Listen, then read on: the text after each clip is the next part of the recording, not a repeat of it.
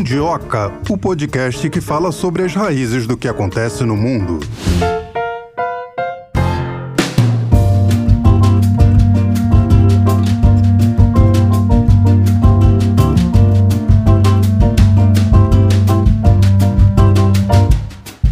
Tenho certeza que todos estão bem, senão não estariam ouvindo Mundioca e o tema de hoje é especialíssimo. Marcelo me disse que foi um dos melhores programas que nós já fizemos, né, Marcelo? Exatamente, eu achei. Eu acho que vocês, mundiocas, vão gostar também. Hoje a gente fala sobre inteligência artificial, né? O mundo globalizado traz esse assunto. Volta e meia a gente bate inteligência artificial. Lembrando que quando a gente era criança, né? A gente via aquele filme do Exterminador do Futuro, achava que era ficção. E a gente vai descobrir que o John Connor, aquele personagem que era escolhido para salvar o mundo, né? Das máquinas que dominavam o planeta Terra, na verdade ele pode estar nascendo aqui e aquele, aquela ficção lá na frente, que a gente vê na tela, pode ser realizada sim.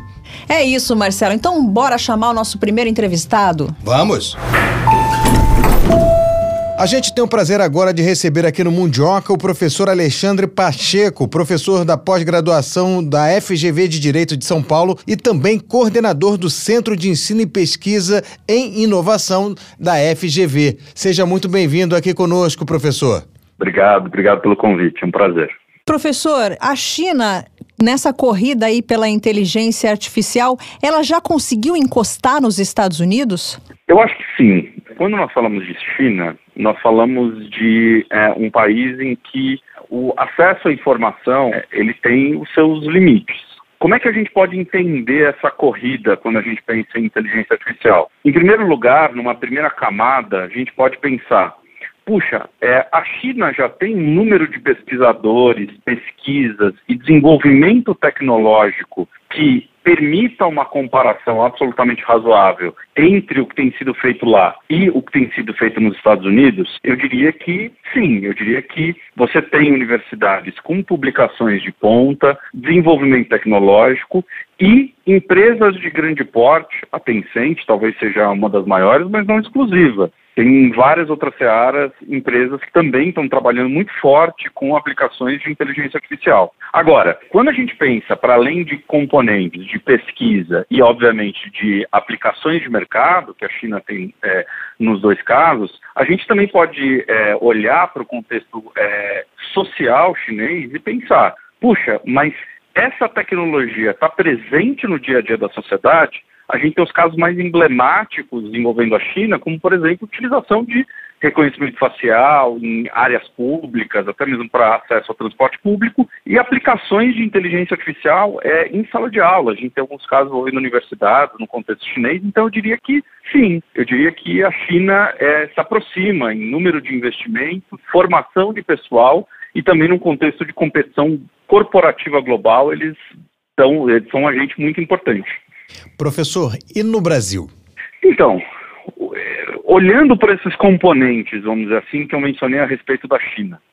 É, o Brasil, alguns anos atrás, mais especificamente é, três anos atrás, lançou a sua estratégia envolvendo inteligência artificial. Sobre essa estratégia, é, eu tenho algumas é, ressalvas. Em primeiro lugar, é uma estratégia que é muito genérica em vários dos seus pontos. Por exemplo, se a gente for olhar ali os investimentos feitos é, para o desenvolvimento de pesquisas em inteligência artificial e comparar esses investimentos em pesquisa e formação dos quadros de pessoal que vão é, desenvolver e ocupar espaços em empresas brasileiras e até mesmo estrangeiras que atuam no Brasil, eu diria que a gente está muito aquém é, para fim de uma competição global. É claro que sempre tem o argumento de que o Brasil é um país em desenvolvimento, ele não pode ser equiparado em nível de investimento com esses outros países, mas uma das coisas que eu costumo responder a esse tipo de argumento é: a gente talvez poderia estar investindo em aplicações de inteligência artificial no que a gente tem de melhor. Então a gente poderia pensar, por exemplo, desenvolvimento de inteligência artificial para questões climáticas, ambientais, tecnologias verdes e assim por diante, porque nós somos uma potência nessa área. E na estratégia brasileira é, de inteligência artificial, ainda editada no governo anterior, é, o que eu posso dizer é não havia uma especificidade em relação a investimentos na área, é, não houve um grande avanço em relação a investimentos uh, nessa área, seja para a formação de pessoal, seja no desenvolvimento de pesquisas na área, mas o que eu costumo dizer é que a gente tem ali é, alguns desbravadores, que eu diria que são desbravadores que mesmo com todas as dificuldades de pesquisa, a gente ainda consegue ter algumas pesquisas de ponto na USP, em universidades federais e até na universidade que eu faço parte, na Fundação Getúlio Vargas. É, eu costumo dizer que, apesar do cenário, vamos dizer assim, de fomento público, não ser um dos mais encorajadores, a gente tem um contingente de, de pesquisas significativas. Agora, que, que a gente pode olhar e dizer do ponto de vista do quadro empresarial em relação a esse sentido? A gente tem as grandes empresas que fazem parte do norte global atuando aqui no Brasil, a gente tem empresas chinesas também. Então a tecnologia ela chega para a gente, mas ela já chega embarcada em produtos e não como fruto do desenvolvimento, por exemplo, é, seja de uma empresa nacional ou de um departamento que pode ser localizado no Brasil de pesquisa e desenvolvimento. A gente consome produtos com inteligência artificial. A gente raramente desenvolve produtos com inteligência artificial. Professor, recentemente, eu creio que foi na metade do ano, né, nesse ano de 2023, a China implementou uma regulamentação da inteligência artificial para geração de conteúdo. Como é que é essa nova regulamentação da China? E eu gostaria também de saber como é que está essa regulamentação em nível mundial. Então, a gente tem alguns desafios à nossa frente, né? E como eu falei, a informação ela chega para a gente com algumas limitações. Por exemplo, a primeira limitação que ela chega para a gente é eu confesso que não, não, não, falo nem mandarim nem cantonês. Então tem um primeiro desafio linguístico. Eu recebo traduções. Mas acho que para além da gente pensar nas traduções, tem um aspecto cultural também de pensar como é que essas regras são aplicadas no contexto chinês, que também, do meu ponto de vista, enquanto é, jurista, professor de direito, também é, é, eu não consigo mensurar do ponto de vista da avaliação de como a lei é aplicada. Agora, qual é o desafio comum que a gente tem é, tentado trabalhar envolvendo é, conteúdo e informação? Bom, a gente fica discutindo muito em relação à qualidade da informação. E a qualidade da informação pode ter dimensões muito distintas. Eu posso ter uma informação que diga respeito a é, uma teoria da conspiração ou é, até uma informação sobre algo que seja é, contrário à ciência, por exemplo, hoje em dia, mas que seja inofensiva. O exemplo mais característico disso é o exemplo das discussões se a Terra é plana, se a Terra é esférica e assim por diante. Muitos autores vão dizer que isso é inofensivo. Agora, esse é um primeiro detalhe da gente pensar. Puxa, é inofensivo, mas talvez isso crie um clima de maior aceitação a informações que, também não verdadeiras, possam aí trazer prejuízos é, às pessoas. E qual que é o desafio? Basicamente, como é que eu lido com esse tipo de conteúdo é, que, para além de não ser, é, vamos dizer assim, factualmente correto, ele pode ser também prejudicial. A gente viu vários exemplos durante a pandemia, como, por exemplo, os exemplos de, ah, é, eu poderia é, ingerir vinagre é, para é, evitar, para me precaver de contaminação é, da Covid. Eu poderia ingerir medicamentos sem eficiência comprovada, sem eficácia comprovada, para prevenir a contaminação de Covid. Eu poderia ter vários exemplos aqui que, é, na pior das hipóteses, causariam mal-estar naquele dia, ou na pior das hipóteses, poderia é, causar um prejuízo de mais longo prazo. No contexto chinês, uma das discussões é, em primeiro lugar, como é que você, num contexto em que a liberdade de expressão já tem restrições, como é que eu crio os meios de identificação daqueles que produzem conteúdo que seja é, prejudicial e os responsabilizo? Esse é um primeiro elemento muito importante que foi é, objeto de discussão lá. É, que também é um elemento de discussão do ponto de vista internacional. É, a gente tem uma legislação brasileira que tem dificuldade em ter instrumentos para, um, caracterizar é, o que a gente pode chamar de desinformação como é, um ilícito, algo que contraria a legislação. A gente não, não encontra, vamos dizer assim, para além de disposições um pouco mais genéricas que a gente tem que aproximar, a gente não tem uma disposição explícita, específica para o combate à desinformação. A gente vai fazendo adaptações a depender do caso.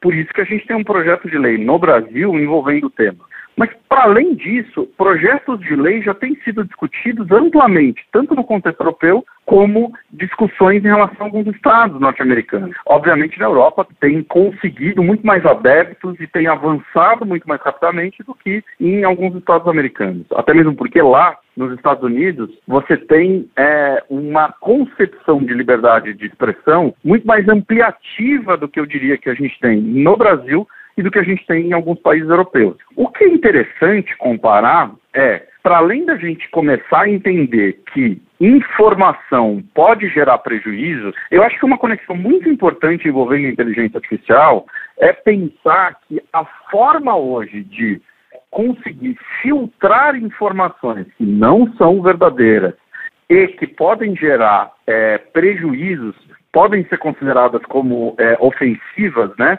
Podem prejudicar, por exemplo, podem ameaçar a vida de alguém, podem prejudicar, por exemplo, a reputação de alguém. É, essas informações só podem ser capturadas enquanto informações que nascem e se espalham, hoje em dia, pela velocidade com que a informação trafega nas redes, por meio de é, ferramentas de inteligência artificial. Por quê? Eu vou precisar de uma ferramenta que leia o conteúdo, que classifique o conteúdo como não verdadeiro e ofensivo e que permita com que, de duas uma, ou ele seja derrubado das redes muito rapidamente, ou ele consiga é, rastrear toda a cadeia de compartilhamento de modo a não impedir que a informação circule, mas que a gente possa ser capaz de responsabilizar aqueles que publicaram e disseminaram essa informação como partícipes dessa cadeia que pode gerar prejuízos é, a pessoas na sociedade. Eu diria que esse é um problema comum que boa parte dos países está sofrendo e que cada um está montando as suas respostas para dizer: a gente vai investir apenas, vamos dizer assim, na busca por impedir que o conteúdo circule ou a gente também vai é, apostar na responsabilização? No caso é, chinês, uma das apostas recentes é a responsabilização. Eu diria que em boa parte dos países a gente está discutindo o que fazer e como fazer. A União Europeia acabou de decidir na semana passada uma regulamentação que ainda deve ser votada. O senhor acredita que em alguns pontos essa regulamentação tem que ser global? Então, a regulamentação europeia, o que tem sido chamado do AI Act, né, o, ato é, para a inteligência artificial, né, a legislação para a inteligência artificial, eu diria para vocês que ela é uma, ela é um, uma proposta é, legislativa bastante complexa e sofisticada. Por que eu digo complexa? Em primeiro lugar, ela é, começa a trabalhar algumas questões que até então eram acadêmicas, mas que impactam as pessoas, como por exemplo a questão da transparência. E o que, que a questão da transparência traz para a gente? De um lado, você tem empresas que investiram milhões, em alguns casos até na casa do bilhão de dólares, é, para desenvolver uma ferramenta de inteligência artificial que, por exemplo, permita com que você possa ser capaz de conversar com alguém. A gente tem exemplos como os assistentes virtuais, desde a Alexa, que agora tem toda uma questão se ela vai continuar ou não, até, por exemplo, é, ferramentas como o OK Google e outros tantos, que conversam com a gente. A gente dialoga por meio de comando de voz. Até mesmo ferramentas que a gente possa pensar que são até mais sofisticadas. A gente está vendo aqui é, Chat GPT, mais recentemente a gente viu Bard é, e assim por diante, que são ferramentas que trabalham com o que são chamados de modelos linguísticos massivos, né? Que uh, permitem com que você possa ter resposta de tudo. É, esse investimento basicamente lida com o quê? Puxa, lida com a construção do modelo, lida com os testes para ver se o modelo é bom ou não, para fins de construção de respostas e assim por diante. Você tem um ganho ao longo do tempo que você acumula em relação a isso. Qual é o problema? Quando eu gero uma resposta, por exemplo, uma resposta do chat GPT, ou quando, por exemplo, eu recebo é, ali uma resposta envolvendo, por exemplo, os assistentes virtuais como a Alex, às vezes eu posso ter uma resposta que seja inofensiva. Olha, ela errou, é, a ferramenta errou, eu simplesmente vou refazer a pergunta ou vou resetar a ferramenta e sigo a vida. Ou eu posso ter cenários em que, por exemplo, é, uma ferramenta como o ChatGPT acaba gerando um resultado que é chamado pela literatura, e o termo é exatamente esse, como é, resultados que alucinaram. O que isso quer dizer? O ChatGPT, por exemplo, ou o Bard, criando uma informação que é absolutamente inverídica. criando um nome de um autor ou de uma pessoa, gerando uma informação que não existe, fazendo correlações inapropriadas. Se uma pessoa pegar essa informação e agir em cima dessa informação, eu posso ter problemas na vida dessas pessoas. Qual é o desafio de transparência? Para eu entender como essa informação foi construída, eu vou precisar explicar como a ferramenta foi construída. E aí, nesse sentido, uma das questões é: as empresas vão dizer, eu não posso revelar como a minha ferramenta foi construída, porque senão meu concorrente vai copiar o que eu fiz. Ao mesmo tempo que a gente tem um desafio que é como é que eu explico é, o porquê que um sistema alucinou gerando prejuízos para alguém. Esse dilema tem uma proposta de resolução no AIX, é, que é como eu construo a documentação sobre como uma plataforma de inteligência artificial é construída e como é que ela funciona. E de que maneira eu posso entregar essas informações para o regulador para que eu proteja o meu segredo, para que meus concorrentes não peguem essa informação, mas ao mesmo tempo eu gere alguma informação que possa ser útil para as pessoas que, é, obviamente, podem ser impactadas por um erro, por uma alucinação do meu sistema. Só para vocês terem uma ideia, essa é uma de cinco dimensões que eu poderia aglutinar dentro do AIX. Né? O AIX ele tem é, essas cinco dimensões que procuram resolver questões intrínsecas à ferramenta de inteligência artificial.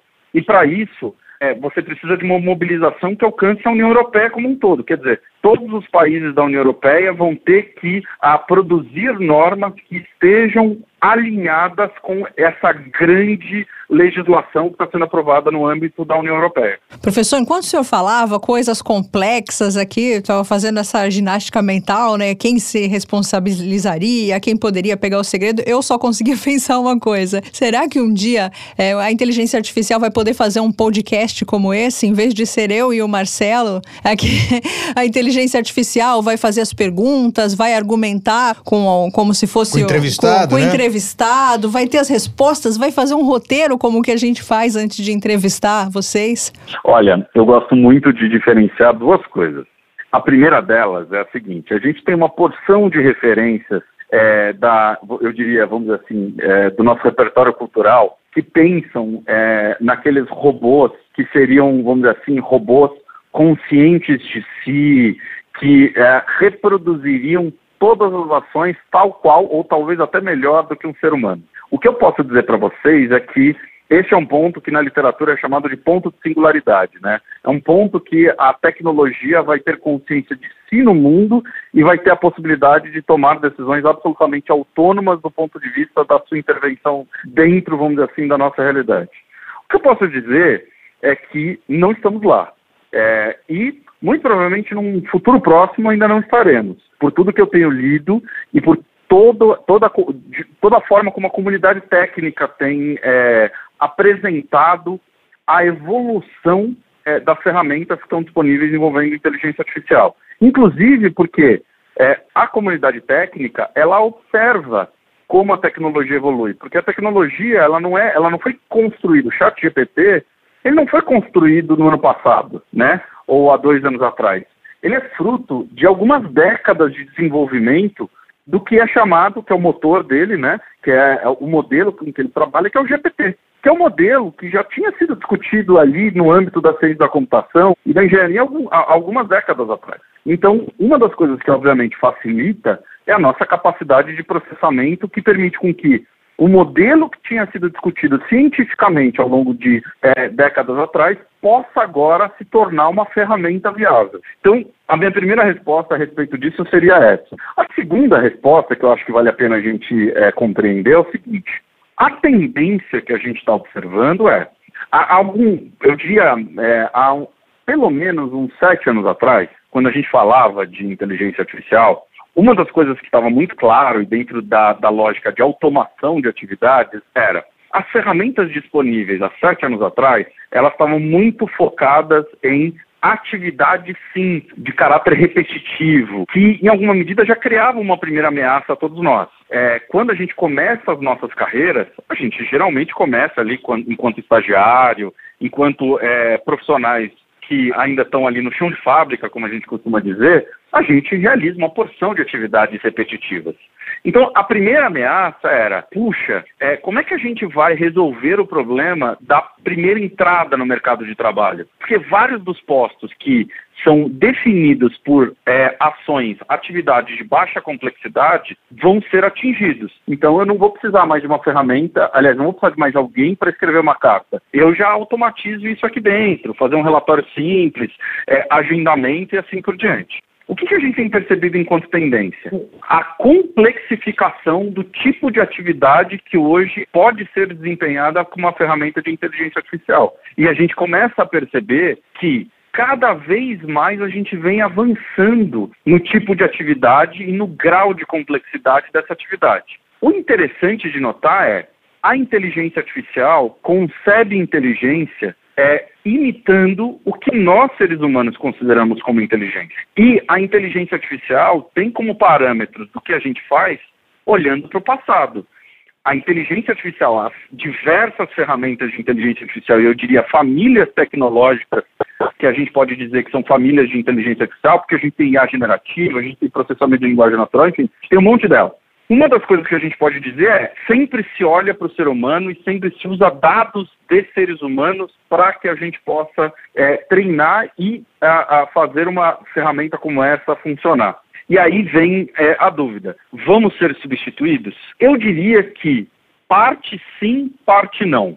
Uma das coisas que eu posso dizer, sem dúvida nenhuma, é: existem determinados tipos de atividade que nós gostamos que um ser humano faça. Nós queremos que um ser humano faça.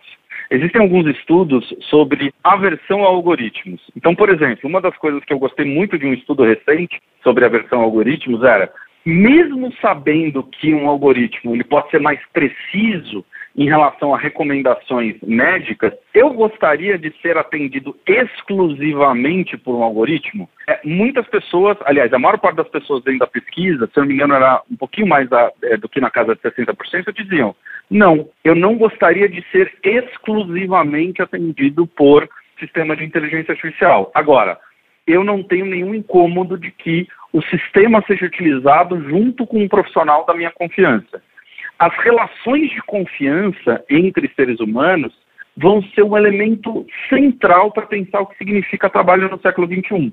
E, nesse sentido, eu confio no meu médico, eu confio no meu advogado, eu confio nos narradores de histórias relevantes para a minha formação. E nesse sentido, os podcasters eles têm um papel central para dizer: olha, mesmo se eu conseguir ter uma ferramenta de inteligência artificial que monte uma pauta, que é, peça para entrevistar pessoas interessantes, eu gostaria ainda assim de saber quem eu estou ouvindo e quem é essa pessoa e me conectar com essa e as outras pessoas que vão fazer parte dessa história. Vamos pensar, a gente ainda vive um mundo em que a gente quer a presença do outro. Talvez daqui a algumas décadas isso mude, mas por enquanto, eu pelo menos, falando apenas por mim, não me imaginaria é, confiando, por exemplo, num sistema de inteligência artificial para me contar histórias que possam enaltecer o meu dia e pensar como construir a minha vida. Ufa! Chupa John Connor, é, é, isso que eu falo. Achei, achei até poético, né? A referência de John Connor, o professor pegou, né, professor? claro, claro. É, é, o... é, a primeira que aparece. É a primeira sempre que aparece, né? John Connor. E a gente aqui falando de inteligência artificial e ele já tá lá olhando pra gente assim de cara feia, falando: vai, vai brincando, vai brincando com, com isso, vocês vão me dar trabalho. Mas, professor, o senhor acha que é, a gente ainda não avançou na inteligência artificial ou, ou, também achou ela mais simpática devido à resistência de grandes empresas, como aquela que mandou embora um, um programador que já tinha dito que é, a inteligência artificial desenvolvida pela empresa já tinha escapulido do poder de, de, de controle da empresa? Então, você sabe que esse, essa é uma discussão super interessante, voltando ali para a ideia de singularidade porque é, uma das coisas que ah, muitos profissionais da área técnica é, escrevem e nos dizem em reuniões, em até mesmo eventos é, que eu participo, uma das questões importantes é a singularidade, ela vai acontecer. A evolução tecnológica mostra que a singularidade vai acontecer. O que a gente não sabe é quando ela irá acontecer. E nesse sentido, um dos elementos fundamentais para a gente até mesmo controlar os nossos ânimos em sociedade e entender qual é o ritmo da transformação e como a transformação vai afetar as nossas vidas, inclusive a dinâmica de poder, se a gente for pensar, por exemplo, entre os países, entre grupos de uma sociedade específica, de um país específico, é o quanto de evidências a gente é capaz de ter sobre que mudança está ocorrendo e em que direção ela aponta. É, eu acho que o primeiro ponto sobre esse caso, que foi um caso que eu me lembro de ler a notícia, procurar informações para entender, puxa, será que a gente já atingiu o ponto de singularidade, de singularidade? Será que a gente já tem, vamos dizer assim, uma inteligência artificial, né, uma ferramenta que foi capaz de ter consciência de si dentro do mundo? É, uma das coisas que a gente percebe é, neste caso, pelo menos do que foi divulgado, não há, não há nenhuma evidência, ou fora esse profissional, não há nada que nos aponte que, é, neste caso, não passava apenas de uma mera alucinação, de criação de informações que poderiam dar falsa impressão de que havia um ponto de consciência, mas quando as testagens avançavam de maneira a verificar se havia é, efetivamente uma tomada de consciência, é, muito rapidamente se perceber que não havia. Agora, um dilema, sem dúvida nenhuma, ético, que a gente cada vez mais começa a discutir envolvendo quem investe e desenvolve esse tipo de tecnologia, é justamente pensar o que vamos fazer quando chegarmos nesse ponto? De que maneira a gente pode, no final das contas, compreender as consequências de chegarmos nesse ponto? E esse é um aspecto, para mim, é muito curioso, porque a gente teve recentemente, para também não dar o nome de uma outra empresa, que é um outro caso, é uma empresa de uma dessas mais, vamos dizer assim, avançadas no desenvolvimento é, de tecnologia, que teve uma situação de demissão do seu CEO pelo board, pelo conselho de administração da empresa. A gente teve todas as especulações do motivo. Alguns dos relatos era justamente por um, uma diferença em relação à abordagem sobre que tipo de compromisso ético a empresa iria assumir no desenvolvimento da, da sua tecnologia. É, alguns membros que uh, foram aqueles que, queria, que demitiram, no final das contas, o presidente, o CEO da empresa, achando que o principal objetivo era o desenvolvimento comercial das ferramentas, enquanto o outro grupo ainda achando, incluindo o CEO, que deveriam ser tomadas precauções de cunho ético em relação ao desenvolvimento da tecnologia, e depois uma adesão de funcionários dizendo que se demitiriam se o CEO fosse realmente demitido, a maior investidor intervindo dizendo que recontrataria o CEO e os funcionários para preservar o seu investimento, até que o CEO foi reconduzido. Veja, nessa disputa, e obviamente a gente não pode descartar outros é, temas que estariam intrínsecos a essa decisão, um dos que foi reportado publicamente e nenhum dos lados é, é, efetivamente disse que não aconteceu isso, foi justamente o fato de que a gente tem uma discussão de cunho ético sobre como a gente pode lidar com uma tecnologia que vai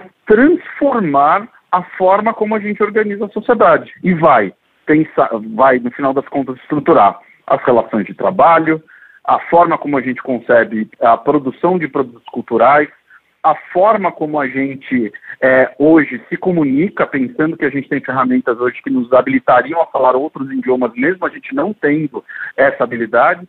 Enfim, a gente vai ter uma transformação muito drástica. Alguns dizem que será mais profunda do que o surgimento da eletricidade, mas ainda estou aguardando. Uau, professor, enquanto o senhor falava de uma nova maneira né, de se reorganizar no trabalho, será que isso vai significar que nós vamos trabalhar menos horas? Eu acho essa pergunta excelente. O que eu posso dizer? Pode ser que este cenário seja verdade. Pode ser que a gente venha trabalhar, é, é, vamos dizer assim, uma quantidade menor de horas. Eu acho que se a gente for olhar para exemplos do passado, é, eu diria que é, o prospecto não é muito positivo. Por quê? Em primeiro lugar, vamos pensar numa ferramenta que, eu não vou dizer que, obviamente, está em pé de igualdade com ferramentas de inteligência artificial, mas eu vou dizer que ela fez uma transformação muito significativa dentro do contexto de atividades corporativas. Os editores de texto. Vamos pensar como antigamente a gente redigia documentos, máquina de escrever, e um dos aspectos interessantes que às vezes escapa algumas descrições é principalmente cargos é, elevados numa corporação, gerente, diretor e assim por diante, tinham lá uma secretária, eventualmente um secretário, em que você ditava para essa pessoa o que deveria ser escrito. Então você tinha uma cadeia em que eu tenho alguém que vai ter a habilidade de operar uma máquina de escrever, alguém que detém a competência e o conhecimento para dizer o que tem que estar ali dentro, e eu tenho uma cadeia que vai fazer com que é, essas pessoas, por exemplo, sejam formadas ali dentro de um conjunto de instituições de ensino em datilografia. Então eu tenho uma profissão que é datilógrafo, eu tenho uma habilidade que é reconhecida pelo mercado e eu tenho uma cadeia de, daqueles que vão realizar essa atividade. Um detalhe interessante: os editores de texto, quando surgem ali no final dos anos 80, começo dos anos 90, surgem dentro da lógica é, de serem uma ferramenta em microcomputadores, que também estavam surgindo em paralelo, eram um pouquinho anteriores, mas estavam surgindo em paralelo, para dizer: olha que interessante, a gente, e, e isso tem vários artigos é, da época. Agora, é, nós vamos poder fazer mais com menos. Então, dentro do contexto empresarial, é, menos horas vão ser demandadas. Logo, vamos trabalhar menos.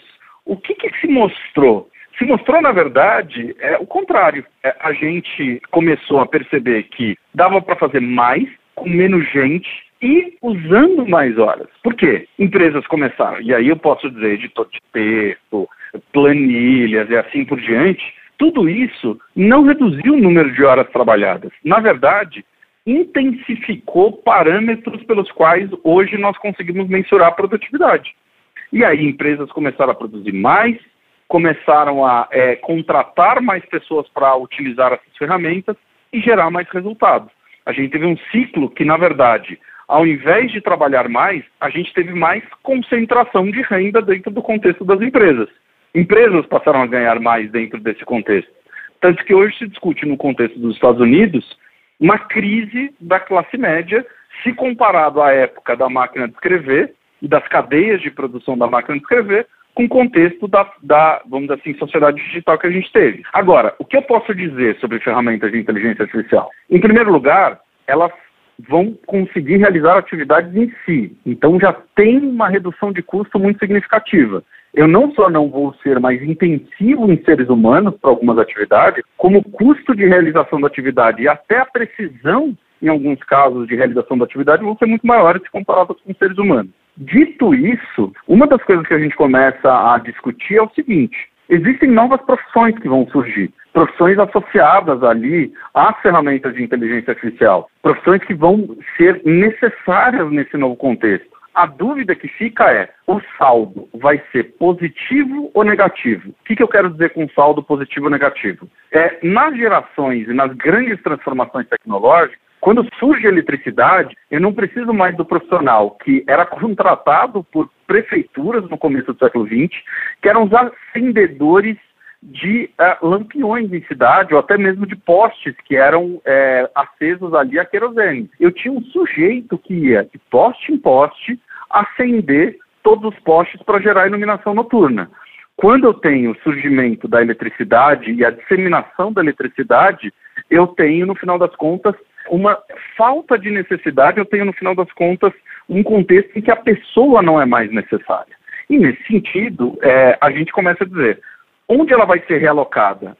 Vai existir uma nova posição para ela poder trabalhar?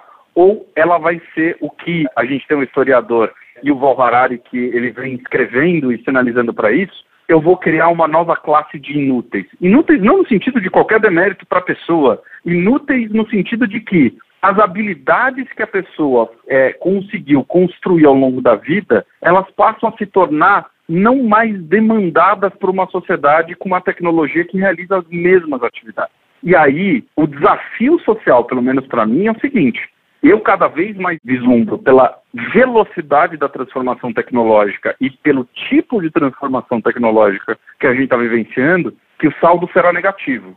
E aí o desafio dos governos é como vamos requalificar exércitos de pessoas que a gente já investiu para que tivesse uma formação e que essa formação se perdeu ao longo do tempo, por causa das transformações tecnológicas. O que me deixa pessimista sobre o Brasil? Essa é uma não agenda no contexto brasileiro se a gente for pensar, por exemplo, políticas de cunho nacional. A gente está vendo transformações muito profundas num país que tem desafios educacionais brutais. Isso não é agenda prioritária, por exemplo, de ministérios como da educação, ministérios, por exemplo, da indústria do comércio e da inovação e assim por diante. Para mim, isso deveria ser a agenda do dia, como é na Europa, como é em países da Ásia e como vem se tornando uma agenda dos Estados Unidos.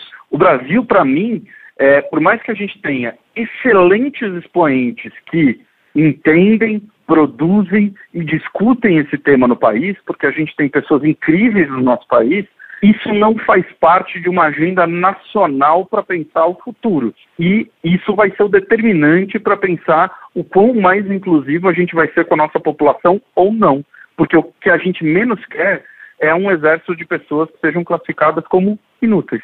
Tá certo, a gente conversou com o Alexandre Pacheco, ele que é professor da pós-graduação da Fundação Getúlio Vargas, em São Paulo, coordenador do Centro de Ensino e Pesquisa e Inovação. Foi um bate-papo delicioso, Muito me cutucou bom, em vários pontos. Eu tenho certeza que os Mundiokers também devem ter achado esse papo muito bom. Eu agradeço muito o convite, foi um papo excelente e quando vocês precisarem é só me chamar. Opa, bom saber disso. Obrigado, muito obrigada. professor. Até a próxima. Obrigado, até a próxima. Um abraço, tchau, tchau. tchau. Abraço. Olha, irretocável, não tenho nada mais a dizer. Vamos chamar o segundo entrevistado do dia. A gente tem o prazer de conversar agora com o Thomas Bellini Freitas, ele que é doutorando na Universidade Federal do Rio Grande do Sul, mestre pela Universidade Federal também do Rio Grande do Sul, coautor do livro Direito e Inteligência Artificial em Defesa do Ser Humano e autor do livro Inteligência Artificial e Responsabilidade Humana. Seja muito bem-vindo aqui ao Mundioca.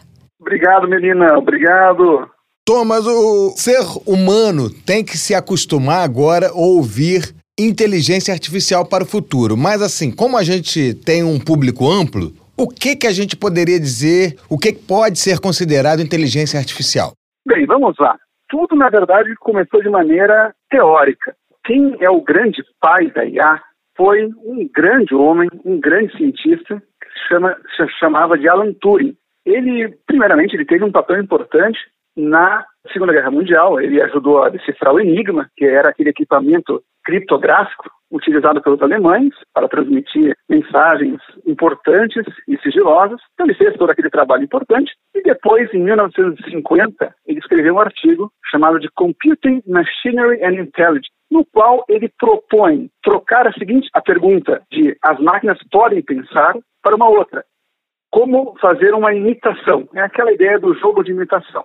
Nesse trabalho, que é monumental, esse artigo, até hoje ele poderia ser lido de uma maneira extremamente atual, ele, ele troca um homem por uma máquina, no caso, que deveria enganar um interrogador, fazendo-se passar por uma mulher. Então, era uma, uma máquina que deveria se passar por uma, por uma mulher em vez de um homem. Né? E com isso, então, uma máquina seria inteligente se conseguisse enganar esse interrogador ser humano. Esse artigo é tão brilhante que ele já expõe as possíveis críticas que poderiam ser uh, feitas contra essa ideia. Ele diz o seguinte, que olha, claro, uma máquina nunca vai possuir alma, mas não tem problema na lógica dele, é uma lógica mais determinista, mais materialista, ou seja, uma máquina vai possuir uma certa inteligência se ela puder enganar esse interrogador. Além disso, ele também coloca aqui, olha, de fato, uma máquina não pode ter humor, não pode ter emoções, mas isso não é um problema na visão dele. O Alan Turing, ele acabou tendo um final muito triste, ele foi condenado a, né, a ter uma castração, né, porque ele era, à época, homossexual, isso era um crime, mas ele deixou um legado importantíssimo. Depois, o modo marco foi uma conferência, uma rodada de conferências na Universidade de Dartmouth College, reunidas por um cientista de dados, que depois vai ser também muito importante, chamado de John McCarthy. Isso acontece em 1956. É aí que surge a expressão inteligência artificial. O Turing não empregava essa expressão desse jeito. Inteligência artificial, literalmente, vem do latim. Significa intelego, inteligência, né? artifex, que vem de arte. Ars mais sex. São dois sufixos que vêm do latim. E o que eu quero dizer com isso é o seguinte: essa ideia de uma criação artificial, ou seja, não humana, ela é muito antiga. Ela já vem desde séculos, né? Heron de Alexandria e o Al-Jazari, Al-Jazari era um árabe, ele fez vários desenhos de autômatos. Ou seja, a ideia de criar algo que não é humano, que é artificial, entre aspas, é uma ideia muito antiga. Mas ela começa a ter concretude somente a partir de 1950 com esse artigo do Turing, depois de 56, nessa, com essa rodada de pesquisas do John McCarthy, e por aí vai. Logo após, na década de 60, o Joseph Weizenbaum, que depois vem se tornar um crítico até da inteligência artificial, da IA, ele elabora o primeiro chatbot.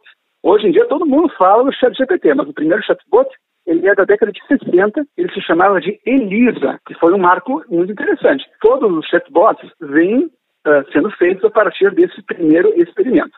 Outro marco, obviamente, foi em 1997, com Gary Kasparov, que é derrotado pela Deep Blue no xadrez. Em 2016, agora há pouco, o Lee Sedol, um coreano, ele foi derrotado no Go é um xadrez asiático muito mais complexo do que o xadrez. Foram derrotados. Então, o conceito de inteligência artificial ele é muito debatido, porque primeiro não existe nem sequer consenso a respeito do que é artificialidade um autor muito interessante, que é o Robert Sokolowski, eu gosto muito dele, ele diz o seguinte, a artificialidade na possui dois sentidos. Pode ser tanto uma, art uma artificialidade provínda de uma lâmpada, por exemplo. Uma lâmpada é uma luz artificial, que não é do Sol. Como pode ser uma planta artificial. Vejam que as duas situações são distintas. E esse debate pode ser transposto para a inteligência artificial. O Stuart Russell, que é um grande cientista de dados, junto com um outro cientista chamado Peter Norberg, eles escreveram um manual muito importante no assunto. Ele diz o seguinte: olha, assim como a engenharia aeronáutica não visa a construção de máquinas que tentam ser iguais a aves, a inteligência artificial também não quer imitar perfeitamente a inteligência humana. É, ou seja, estamos diante não de uma inteligência igual à do ser humano, mas que também é uma inteligência. Thomas, há algum campo do conhecimento onde a inteligência artificial não possa ser usada, na sua opinião? Certamente. O que acontece é o seguinte: existem situações nas quais o uso da IA, só o uso, começa a ser perigoso. Algo que está sendo debatido hoje em dia é o seguinte: no âmbito do direito, é até que ponto uma decisão judicial pode ser feita por uma inteligência artificial e, pior ainda, sem saber, sem o, no caso, é, o autor, o réu, saberem que isso veio de uma IA. Então, existe um debate sobre até que ponto ela pode ser utilizada, ou, ou no mínimo, até que ponto deve ser informada a sua utilização. Ou seja, dizer, essa decisão foi feita por inteligência artificial. Seria o mínimo. Se eu não me engano, semana passada, numa Câmara Municipal, creio que do Paraná, os vereadores de uma cidadezinha aprovaram uma lei que foi criada por inteligência artificial e eles não sabiam. Foi aqui no Rio Grande do Sul. Foi no Rio Grande do Sul? Então foi no Rio Grande do Sim. Sul. Sim. E outro tema que esse, sim, para mim é crucial, eu, eu explorei isso bastante no meu livro, é o, a utilização de IA em guerra. Como isso pode ser feito, quais são os limites. Disso. Mas como assim ser usado em, em guerra? Primeiramente, os drones, os famosos drones que nós temos hoje em dia, não são nada em comparação com o que nós podemos ter, né? O nome drone vem de UAV, né? Unmanned Aerial Vehicle, nome mais técnico, mas drone acaba sendo mais prático a inteligência artificial pode ser utilizada em drones, por exemplo, para selecionar alvos e, e de fato, atingi-los. E antes que isso pareça algo futurista e que não tenha uma eficácia prática, agora mesmo, no conflito da Ucrânia, isso está sendo empregado de uma maneira extremamente eficiente pela Federação Russa. O Lancet, que é muito famoso, é um drone de alto grau de precisão. Aliás, a Rússia utiliza basicamente dois sistemas de drone de maior intensidade. Um deles é o Geran, que é iraniano, ele é mais simples, mas muito eficiente, e o, e o segundo é o Lancet, que é de alta precisão, ou seja, ele busca atingir alvos de alto valor, tanques, né, tanques alemães, tanques americanos, que agora foram colocados aí na, Ucrânia, os Leopard. Então o Lancet, ele tenta atingir esses alvos mais caros. O problema é o seguinte, a vida de um operador de drone é um tanto arriscada, por mais que não pareça. As pessoas acham que um operador de drone vai ter uma vida fácil. Não é isso porque ele é muito facilmente detectado. A Rússia elaborou agora um novo drone, uma nova versão do Lancer, que chama de Isdemia 53. Qual é a, lógica dele? Primeiro, ele é lançado com mais de um, mais de um Lancer é lançado, e eles conseguem comunicar entre si. Já é um avanço. E a segunda questão é a seguinte: ele consegue selecionar e atingir o alvo sem atuação humana. Ou seja, já é uma inteligência artificial sendo empregada no combate. E de uma maneira extremamente eficiente é, muitos debatem sobre como Isso vai ser no futuro, porque isso é só início. Agora nós estamos vendo literalmente só início disso. O uso, de drones em guerra está apenas começando. O Stuart Russell, que é aquele cientista que eu mencionei antes, ele fala o seguinte, o perigo pode ser até maior do que de bombas atômicas, dependendo se fugir do controle. E eu concordo com ele, de fato, é necessário ter alguma regulação. E os Estados Unidos, aliás, está dedicando mais orçamento, uh, estava pelo menos no ano de 2022 ou 2021, estava dedicando maior orçamento para a indústria bélica da inteligência artificial do que a NASA. Ou seja, é um setor que está tendo um grande investimento. Aliás, é, todo o debate da inteligência artificial não pode ser separado da geopolítica. Isso que eu mais gosto de ressaltar. A inteligência artificial é um elemento da geopolítica atual. Uh, em questão de armas que estão sendo elaboradas hoje em dia, construídas hoje em dia, existem, na minha opinião, duas que são mais importantes. As primeiras são as hipersônicas, como né, muitas pessoas já sabem, a Rússia está muito na frente nesse setor. A China também está muito na frente e o Irã também tem uma vantagem. Os Estados Unidos até agora não conseguem realizar um teste bem sucedido de um míssil hipersônico. E, na minha opinião, o segundo setor é o da inteligência artificial. É não apenas importante para o setor econômico, para o setor eh, de intelectual, no setor de pesquisa, setor uh, médico, né, como nós geralmente pensamos, mas a IA é muito importante para a guerra. Vai ser, a partir de agora, cada vez mais. Inclusive, uma das razões para os Estados Unidos tentar tirar da China seu acesso aos chips, os semicondutores, que hoje em dia se debate tanto, uma das razões é justamente para evitar que a China tenha progresso no ramo da inteligência artificial. A China ela teve nos últimos anos um progresso na IA assustador, de fato impressionante e louvável. Eles agora têm praticamente a maioria dos artigos científicos, eles estão muito na frente. Isso é impressionante. Isso graças, obviamente, ao governo chinês que priorizou isso e incentivou esse ramo. Eu li essa notícia na Sputnik que a China é um dos países que mais investem na inteligência artificial. Exatamente, com razão. Têm toda a razão de fazer isso, porque é um, é um, é um setor estratégico, não é apenas algo importante do ponto de vista econômico, é um setor estratégico. O que aconteceu? A China, ela, apesar das sanções, continuou progredindo e, inclusive, eu quero ressaltar o seguinte, há mais ou menos um mês, dois meses, a Huawei anunciou que conseguiu realizar um chip, construir, um chip, o Kirin 9000S, que é extremamente avançado, em conjunto com a SMIC, e a Semiconductor Manufacturing International Corporation, que é uma estatal chinesa, ou seja, de novo aí o papel do Estado em incentivar a produção de chips. E conseguiu fazer um celular a Huawei extremamente avançado, ainda não no nível dos chips de Taiwan, que são até, até hoje os mais avançados, mas esse momento da China, ao ter construído esse chip, mostrou os americanos, e, aliás, deixou os americanos em choque. Eles até não acreditaram nisso, mas mostra como a China está progredindo de uma maneira extremamente rápida. Mas o que é que esse chip faz de diferente dos convencionais? A questão dos chips é a seguinte: existe uma diferença entre os nanômetros. Quanto menor os nanômetros, melhor o chip. Então, a China hoje em dia já consegue produzir chips não tão avançados, ou seja, com um número de nanômetros maior. Esse chip tem um número de nanômetros menor. Se eu não me engano, é de 7. Eu não tenho certeza, porque é uma questão muito técnica, né?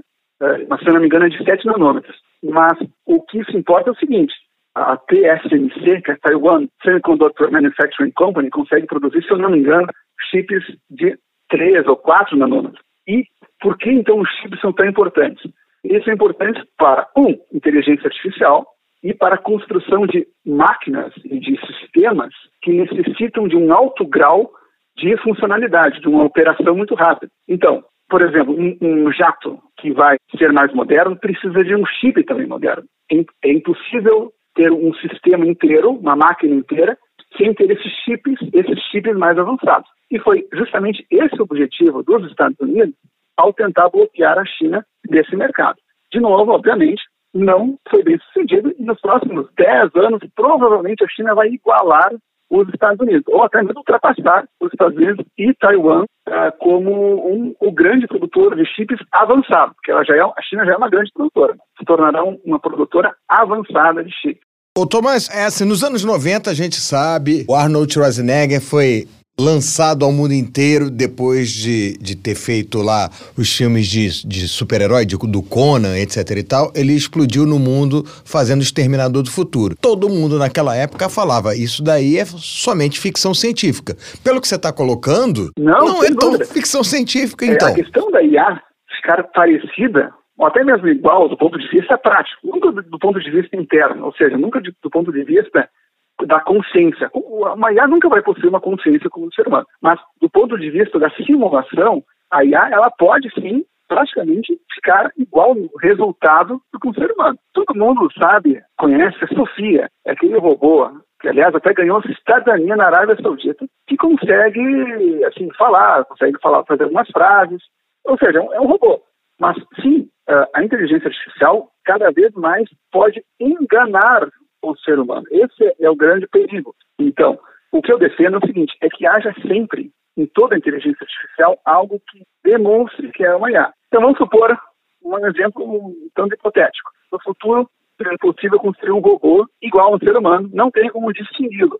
O que eu defendo é o seguinte: que haja algo, uma etiqueta, que seja uma etiqueta que mostre que aquilo é um robô. Porque nós vivemos um período tão estranho da humanidade que as pessoas já começam a a misturar o virtual com o real. Não tem muito tempo, o presidente Putin falou sobre a necessidade de uma regulamentação. Essa regulamentação ela ficaria a cargo de, de cada país? Poderia haver uma regulamentação internacional sobre a inteligência artificial? Isso seria possível? Pois é, o Putin disse em 2017 ainda que um, um dos segredos para liderar o mundo seria ter uma vantagem no campo da IA. E, mais recentemente, agora em novembro, ele disse que a Rússia tem que se libertar da, da, dessa, do, do Ocidente, até mesmo na questão da IA, porque até hoje a Rússia ainda tinha uma certa necessidade de utilizar tecnologias ocidentais. Obviamente, é, toda essa revolução que está, que está acontecendo agora na Rússia, do ponto de vista de se tornar independente, também passa por isso.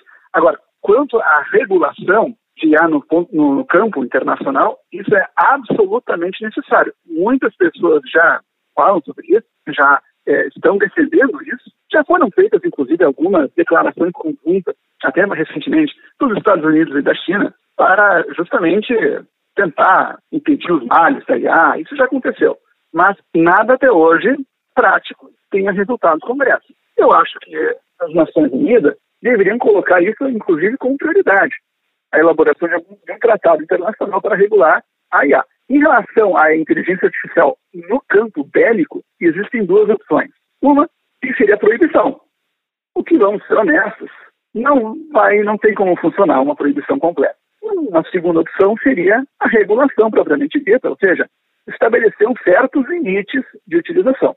E aí vem a questão mais importante, a responsabilização. Porque como não teremos mais no futuro, talvez, uh, seres humanos uh, praticando literalmente os atos de guerra, o que acontece se alguém começar a empregar a IA para cometer crimes de guerra? Alguém tem que ser responsabilizado, é isso que eu defendo. E quem se responsabilizaria no caso do uso da inteligência artificial nas campanhas eleitorais, em que eh, se usam artifícios nas propagandas que mexem com o emocional das pessoas e dessa forma influenciam sistemas democráticos? O grande debate que, que acontece nesse quesito são as das notícias falsas, falsas que são empoderadas, digamos assim, pela IA, ou seja, que são amplificadas pela utilização da inteligência artificial. É o algoritmo, né? Exatamente, isso. isso. É, no meu conceito, os algoritmos literalmente são é, uma parte integrante da inteligência artificial, faz parte do meu conceito. Então, não, não tem nem como se falar de uma IA sem algoritmos. Em relação às notícias falsas, eu queria ressaltar o seguinte: é, as notícias falsas são um fenômeno razoavelmente antigo, algo falso que é, que é difundido. Uma história muito interessante é do imperador Marco Aurélio, o imperador romano. Houve um rumor de que ele tinha morrido na sua campanha, na sua campanha, se não me engano, era contra as tribos germânicas. E esse rumor se expandiu de uma tal maneira que a Faustina, a sua esposa, também acreditou, todo mundo acreditou. E um, um general chamado Avídio Cássio se proclamou imperador, achando que o Marco Aurélio tinha morrido nessa campanha, só que ele não tinha morrido na campanha. Resultado, o Abídio Cássio, que tinha se proclamado imperador, ele teve a sua cabeça cortada, foi enviada a cabeça literalmente para o Marco Aurélio, ou seja, terminou em tragédia, e o Marco Aurélio estava vivo, não estava morto. Ou seja, o fenômeno é antigo. Entretanto, a IA confere a esse problema um grau de perigo muito maior. Existe algo que se chama de deepfake, ou seja, a simulação de uma maneira que fica praticamente idêntica à realidade. Simulação de imagem nós já estamos vendo hoje em dia. Inclusive viralizou há não muito tempo uma imagem do Papa de jaqueta. Uhum. Até razoavelmente realista e que, dependendo, até pode enganar alguém. Só que o grande problema é quando nós, nós unirmos imagem com som, com áudio, ou seja, imitar a voz de pessoas. Isso não é difícil, é só pegar uma base de dados de um político, por exemplo. Um político que fala muito. É só pegar uma base de dados desse áudio, desses áudios, e fazer uma IA aprender com isso, ou seja, a IA ela vai aprender com, essa, com esses dados. Esse é o fenômeno que se chama de machine learning, aprendizado da máquina, que tem vários graus, pode ser não supervisionado pelo ser humano, supervisionado ou supervisionado, mas o ponto é, a IA ela vai aprender com isso e vai produzir algo completamente novo. Ah, então, ah, Thomas, os atores de Hollywood eles estavam em greve por conta disso. Com medo de que a IA fosse usada, inclusive os parentes de atores e atrizes já mortos de Hollywood colocaram contra exatamente o uso, porque senão você iria trazer um monte de atores que já se foram de volta às telas, fazendo coisas novas, só, somente com IA. E além disso, os roteiristas também de Hollywood entraram em greve, com razão, na minha opinião, pela, contra o uso da IA para os roteiros. Assim, em questão de atores também. Quando é, isso começa a ser possível, imitar um ator que já, já morreu há muito tempo, isso começa a ser perigoso, para dizer o mínimo. Então, e isso, isso pode ser exponencializado no debate político. Uh, se hoje em dia já é fácil inventar alguma coisa sobre alguém, sobre um político, imagine com inteligência artificial. Dá pra, é, seria possível simplesmente inventar um fato sobre alguém isso seria extremamente fácil de acreditar. Quero ressaltar em relação a isso, que questão de, no tema de, de política, né, sistema político, em Myanmar aconteceu já há alguns anos o seguinte fenômeno: o Facebook começou a distribuir várias notícias sobre um grupo minoritário de, da, da etnia Rohingya, que é muçulmana, e Uh, acabou tendo muitos conflitos étnicos em Myanmar contra esses contra essa etnia minoritária. Ou seja, isso já aconteceu. O Facebook foi uma plataforma para a distribuição de notícias completamente falsas sobre uma, em relação a uma etnia. E existe um, aqui eu vou pegar a expressão de uma pesquisadora chamada Elizabeth Noel Neumann, uma espiral do silêncio. Ou seja, quando as pessoas começam a ver um determin, uma determinada informação sendo uh, repetida pela maioria da, das outras pessoas, elas começam a se sentir envergonhadas de falar a sua posição e acabam até mesmo mudando de posição. Pois bem, isso ela fez uma pesquisa empírica é, já há vários anos sobre esse fenômeno. O que acontece é o seguinte: esse fenômeno pode ser agravado por inteligência artificial. Nós vemos isso nas redes sociais hoje em dia. Muitas vezes, o debate que está sendo lá travado não é por seres humanos, são máquinas, são robôs que estão incentivando determinada posição obviamente para alguma finalidade. A gente teve muitos exemplos disso aqui no Brasil recentemente na, na campanha política, quando alguém escrevia errado e as milhares de mensagens vinham replicadas da mesma forma com o mesmo erro, que mostrava que eram robôs que estavam sendo utilizados. Exatamente. Então, a potencialidade de desestabilização para os sistemas políticos, não importa qual, qual tipo de sistema político nós estamos tratando, mas a potencialidade para desestabilizar é muito grande e é, é necessário ter atenção né, para, para evitar uh, graves problemas. Em questão de notícias, eu, eu, eu, fiz uma, eu faço uma frase sobre isso, que é a seguinte: o leitor agora não procura mais a notícia, é a notícia que procura o leitor. Ou seja, o, a pessoa já não tem mais autonomia do que está sendo, do que está recebendo. Ela faz parte de um sistema maior que tenta desviá-la ou colocá-la em determinado pacote algorítmico. O perigo da inteligência artificial é reduzir o ser humano a um padrão. Isso nós não podemos deixar acontecer. Tá certo. A gente conversou com o Thomas Bellini Freitas, doutorando da Universidade Federal do Rio Grande do Sul, mestre pela Universidade Federal do Rio Grande do Sul e coautor do livro Direito e Inteligência Artificial em Defesa do Humano e autor do livro Inteligência Artificial e Responsabilidade Humana. Depois dessa nossa conversa, Thomas, a gente tem que ficar muito mais atento do que vem por aí, porque realmente se a gente deixar correr solto, sei não Mas muito obrigado pela sua, Sei não. pela sua É verdade, participação é aqui. Muito obrigado. Até a próxima. Eu que agradeço. Muito obrigado. Não, interessante foi o que eu anotei desse programa hoje. A informação pode gerar prejuízo desde que não seja verdadeira. Ou seja, além disso, a gente lembra que o Mundo Bizarro, por causa desse excelente programa de hoje, a gente não vai exibir excepcionalmente hoje.